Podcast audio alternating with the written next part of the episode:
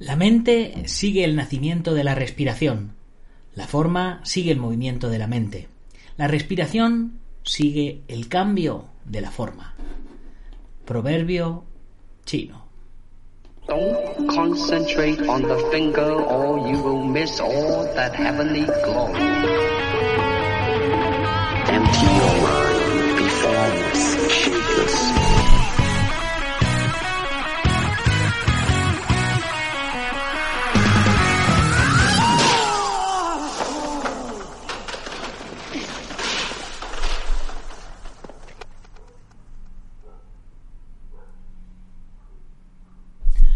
Muy buenos días, buenas tardes o buenas noches, dependiendo de dónde nos estés viendo o oyendo. Soy Nacho Serapio, fundador de Dragon.es y te doy la bienvenida a una nueva edición de Dragon Magazine, programa número 937 del día 29 de diciembre de 2020. A ver si acabamos ya el, año o a ver, a ver qué pasa, qué pasa. El otro día había un meme en el que, en el que se veía que ponía eh, la vacuna la van a poner el 27 o el 29, porque si la ponen el día 28 eh, iba a ser muy descarado, ¿no? En fin, que aquí seguimos al pie del cañón con ese espíritu navideño que nos ha traído al mundo y, y bueno, eh, vamos a continuar en nuestro programa con un viaje mágico. Todavía nos queda una semanita de cuentos, así que vamos a seguir dándole caña. Ya sabes que... tienes que unirte a la comunidad Dragon, que subimos los precios el año que viene. El año que viene voy a pegarle un cambiazo a la comunidad Dragon que, que bueno, es, no sé de dónde voy a sacar el tiempo, ¿vale? Así entre tú y yo. No sé de dónde voy a sacar el tiempo, pero eh, los planes que tengo para la web y demás eh, es hacerle un restyling y que creo que va a gustar mucho y tanto a vosotros como a mí y, bueno, pues, eh, estoy ahí dándole, dándole vueltas, dándole vueltas. También, a lo mejor, a lo mejor, ponérmelo abajo en la cajita de comentarios. A lo mejor en lugar de hacer cinco podcasts al, a la semana, hago tres. Hago lunes, miércoles y viernes. Y los martes y jueves sigo generando contenido, pero en mi otro canal, en el del Guerrero Interior. Empezaré a subir a lo mejor lo del reto de los 100 días, que empecé a subir en el canal de Dragons Artes Marciales eh, para, para los eh, patrocinadores de la película. Y a lo mejor lo empiezo a subir en abierto en el otro canal para la gente que, bueno, pues que sí, que, que, le gusta este tipo de retos de 100 días que suelo hacer y tal. Y entonces, claro, pues necesito tiempo para poder eh, ir editando todas las cosas y es que la vida no me da. Me tengo que hacer eso, tengo que hacer los libros, los cursos, eh, la revista, en fin, son tantas y tantas cosas que hago yo solo, porque aquí, aunque, aunque Dragon parezca Emporio Dragon, no limpio candanas, eh, estoy yo y, y los colaboradores, por supuesto. Luego, claro, toda la comunidad en sí que cada día crece más y tiene, tenéis que estar todos con, contentos. Es, es posible también que en lugar de hacer tres cursos en cada bloque de cursos, haga solo dos cursos y eh, un entrenamiento en directo a la semana. Dos cursos y un entrenamiento en directo para los miembros de la comunidad. También comentarme qué os parece la idea. Yo os las voy soltando y vosotros pues me decís. ¿Que no me decís nada? Pues seguiré haciendo lo que me dé la gana y al que le guste bien y al que no, que no. ¿Que me decís que os gusta más una cosa a otra? Pues entonces eh, favoreceré más a lo que me vayáis a decir. Bueno, ¿qué tenemos hoy? Hoy tenemos eh, un cuento que se llama El tenaz e incansable Tomás. Desde aquí también aprovecho, le mando un besazo muy grande a mi hermano Tomás, que como algunos sabéis está, está en el hospital porque le pegó un viaje el cuerpo, fallo multiorgánico y, bueno, que nos creemos que somos quinceañeros y somos ya cuatro o cinco veces quinceañeros algunos. en fin, el cuento de hoy es del maestro Francisco Javier Miranda Jarillo, eh, que pues muchos ya le conoceréis por, el, por su estilo marcial Kentai, pero eh, para los que no le conocéis, pues como siempre contamos un poquito de su trayectoria. Nació en Málaga en 1967, desde su niñez mostró mucho interés por las artes marciales y se vinculó a ese mundo siendo alumno directo del maestro Go, al que años más tarde le sucedería, pues fue designado directamente por él, entrenando, entrando a pertenecer al tercer linaje de Yakendo Ryu, Hakendo Ryu, del sistema de combate y arte marcial Kentai, Chuan Pradal Serei. No sé qué es Chuan Pradal Serey, pero es lo que me pone aquí. Aprendió diferentes estilos junto a distintos maestros en su juventud. Practicó, entre otros, Minchuan del maestro Amado, Kempo con los hermanos Jesús y José Ortega, así como boxeo, pied bodao y taekwondo. Sin embargo, su auténtica dedicación ha sido y es en la actualidad la práctica, aprendizaje, enseñanza y expansión del Kentai, estilo del que es en la actualidad el máximo representante. Ha conseguido numerosos logros deportivos a nivel nacional, internacional, eh, europeos, tanto individual como proclamándose campeón europeo y mundial en diferentes modalidades de combate, como instruyendo con éxito a diferentes equipos y alumnos. Asimismo, es de destacar su gran labor en los últimos años en cuanto a la evolución del sistema Kentai y su expansión a nivel nacional y a diferentes países como Italia, Portugal, Cuba y Alemania. Actualmente, Francisco Javier sigue dedicado a la enseñanza y expansión del Kentai, así como a su profesión de fisioterapeuta y rehabilitador, aunando ambas labores en el esfuerzo por mejorar el cuerpo y la mente. Un saludo desde aquí, maestro, que hace mucho que no sé de ti, ya me contarás si ves el, programa eh, que es de tu vida. Bueno, vamos a empezar. Desde muy pequeño a Tomás le apasionaba aprender. Era el cuarto de siete hermanos y ellos se reían de él porque siempre tenía metida la cabeza en los libros en lugar de disfrutar con ellos haciendo trastadas o jugando pues a todas horas. Vivía con su familia en un pueblo rural donde la agricultura y la ganadería eran la forma de ganarse la vida que tenían los lugareños, al igual que su padre, que era agricultor. Los años fueron pasando y Tomás fue creciendo, así como su afán por leer y aprender. Todo lo que estudiaba le gustaba y si tenía relación con el campo, eh, pues eh, mucho más. Ya sabéis, campo, naturaleza, animales, ganadería, todo este tipo de cosas. Tomás no era de complexión fuerte, sino más bien delgado y con un aspecto bastante débil.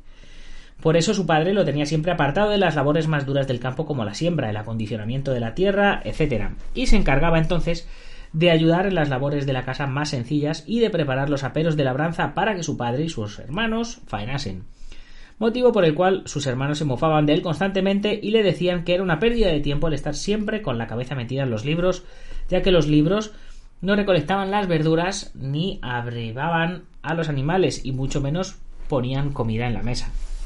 Un día durante la comida Tomás empezó a comentar Padre, hoy he estado estudiando en uno de mis libros cómo poder regar nuestros huertos de una forma más segura y con menos agua. Su padre lo cortó en seco y le dijo Tú no te preocupes de cómo regar los huertos ya que eso es cosa de tus hermanos y mía. Además tenemos un río enorme que pasa por nuestras fincas y que siempre va cargado de agua fresca y clara. Sus hermanos echaron a reír entre dientes del pobre Tomás.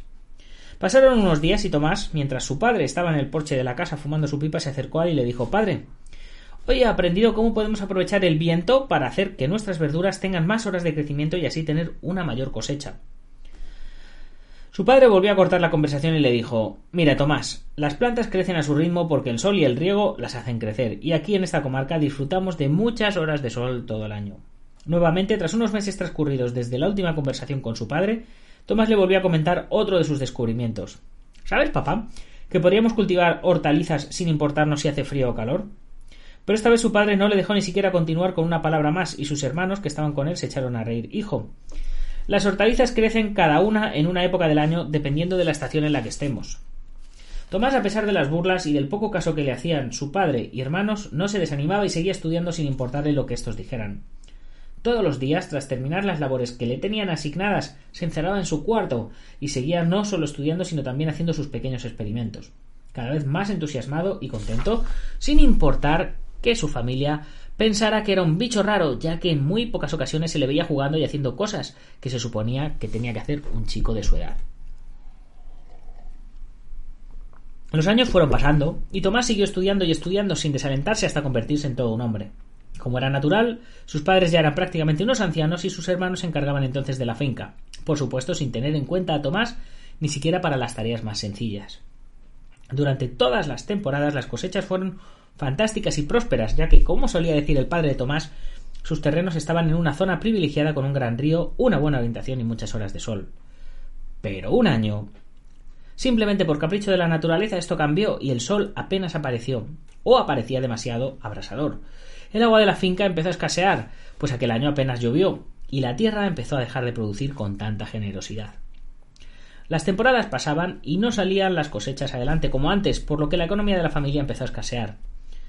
Los hermanos de Tomás consultaron a su padre cómo se podía remediar esa mala racha que estaban pasando, ya que de seguir así no podrían soportar mucho tiempo y perderían incluso las fincas por no poder mantenerlas. Pero el padre, que siempre había tenido remedios y soluciones para todo, no tenía la respuesta en aquella ocasión.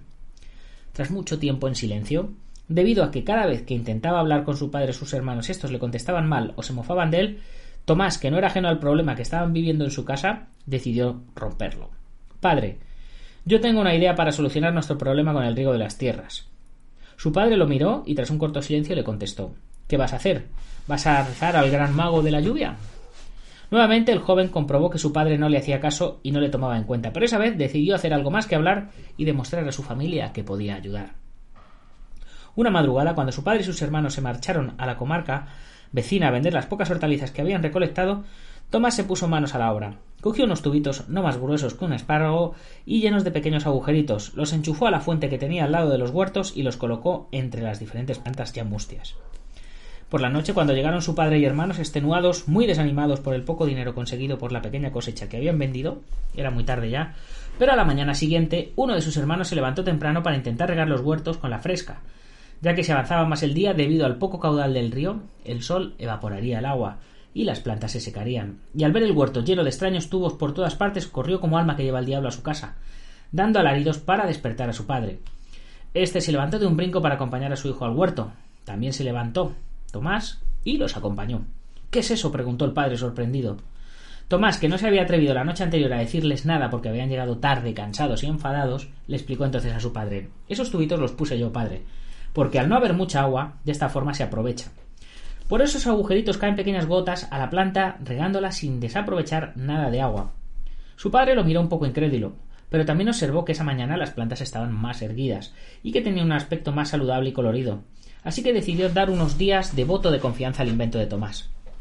Tras una semana escasa desde que Tomás pusiera esos extraños tubos y después de que se encargara él directamente de su cuidado, no solamente se regaron los huertos correctamente con el poco caudal que tenía, sino que la producción creció y esa semana pudieron vender más y mejores hortalizas. Qué lástima no haberte escuchado antes, hijo. Podríamos haber puesto tu invento y aprovechado la temporada de sol, que está a punto de acabar dejando paso al invierno. No te preocupes, papá. Tengo otra idea con la que podemos solucionar eso. Y a diferencia de otras veces, esta vez su padre lo escuchó, y sus hermanos no se mofaron de él. Tomás, animado por el cambio de actitud, les empezó a contar sus ideas e inventos, productos de su estudio y aprendizaje. En menos de un mes, colocó un pequeño molino de viento que conectó a unas baterías cargadas de luz. De esta forma las plantas tendrían más horas de luz y crecerían antes. También hizo una casa de plástico duro para proteger del aire y el frío a las plantas de los huertos y crear humedad en su interior. Así podrían cultivar cualquier hortaliza sin importar la fecha ni la estación del año. Los huertos fueron produciendo cada vez más y con una gran calidad. Tanta era la producción que enseguida empezaron a vender a toda su comarca y a las vecinas. Tomás se ganó el respeto y admiración de su padre y hermanos que reconocieron la gran labor que había hecho. No tardó mucho en correrse la voz entre los lugareños sobre los inventos del pequeño Tomás, y fueron pidiéndole que les ayudase con sus tierras y que les enseñase cómo mejorar sus cosechas. Con el tiempo, Tomás fue conocido en todos los lugares como un gran inventor, y esto fue posible gracias a su gran capacidad de estudio y aprendizaje, pues había demostrado ser tenaz e incansable, ganándose el respeto de sus familiares y vecinos. Y con esto, chicos, terminamos este cuento de hoy. Como veis, ha sido un cuento cortito, pero ya os dije, unos días será un, cuento más largo y otros días será un cuento más corto, dependiendo del autor. Pero bueno, eh, chicos, espero que os haya gustado. Lo más importante, que hayáis pillado la moraleja. Y dejadme abajito en la caja de comentarios cuál pensáis que es la moraleja, qué, qué conocimiento, qué idea sacáis de, de, esta, de este cuento y yo encantado de, escuchar vuestras opiniones. A mí me parece como moraleja que, que todo es cuestionable en esta vida, que mm, no tenemos que hacer las cosas eh, simplemente por el hecho de que nuestros ante, eh, anteriores, antepasados o, o predecesores las hicieran de una manera en concreta. Está muy bien aprender a hacer las cosas como las hacían antes, pero eh, todo es susceptible de mejora y todo es cuestionable. Llevándolo a las artes marciales, eh, mucha gente hace pues el karate, el taekwondo, el kung fu, el no sé qué, tal como se hacía antiguamente, tal como hicieron los maestros, tal, pero realmente ellos vivían en otra época, ellos no conocían los sistemas de pedagogía y de biomecánica, de preparación física que se conocen hoy en día. Hoy día eh, tenemos un montón de aparatos de entrenamiento mucho más modernos que los que había en aquel momento. Entonces, si no estás implementando eh, todos los conocimientos que hay actuales a lo que ya aprendiste, pues estás perdiendo oportunidades de mejorar, estás perdiendo tiempo y no estás haciendo lo que, lo que los antiguos hicieron. Porque al final, eh, Ueshiba con el Aikido, ¿qué hizo? Eh, mejoró lo que él había aprendido, el Aikido Jiu-Jitsu. Eh, eh, Funakoshi con el karate que hizo, pues mejoró el Okinawa Te, lo adaptó. Eh, Kano con el judo, pues hizo lo mismo con, el Takeda Ryo Jiu-Jitsu y demás, ¿no? Todo fue, todo fue mejorarlo y, y así han llegado hoy hasta donde, hasta, hasta nosotros. Y por eso, pues la tradición está muy bien, pero la tradición es evolucionar. No os olvidéis, hay que evolucionar para mejorar. En fin, chicos, con esto me despido de el antepenúltimo programa del año. Eh, espero que estéis descansando los que habéis trabajado, los que no, ya veréis como el año que viene tendréis trabajo, que todo va a ir mucho mejor. Eh, cruzamos los dedos. Eh, como, como, decía otro meme, dice, a ver quién tiene huevo de decir el, en el 2021, este va a ser mi año, ¿no? Ya cogemos las cosas con pinzas.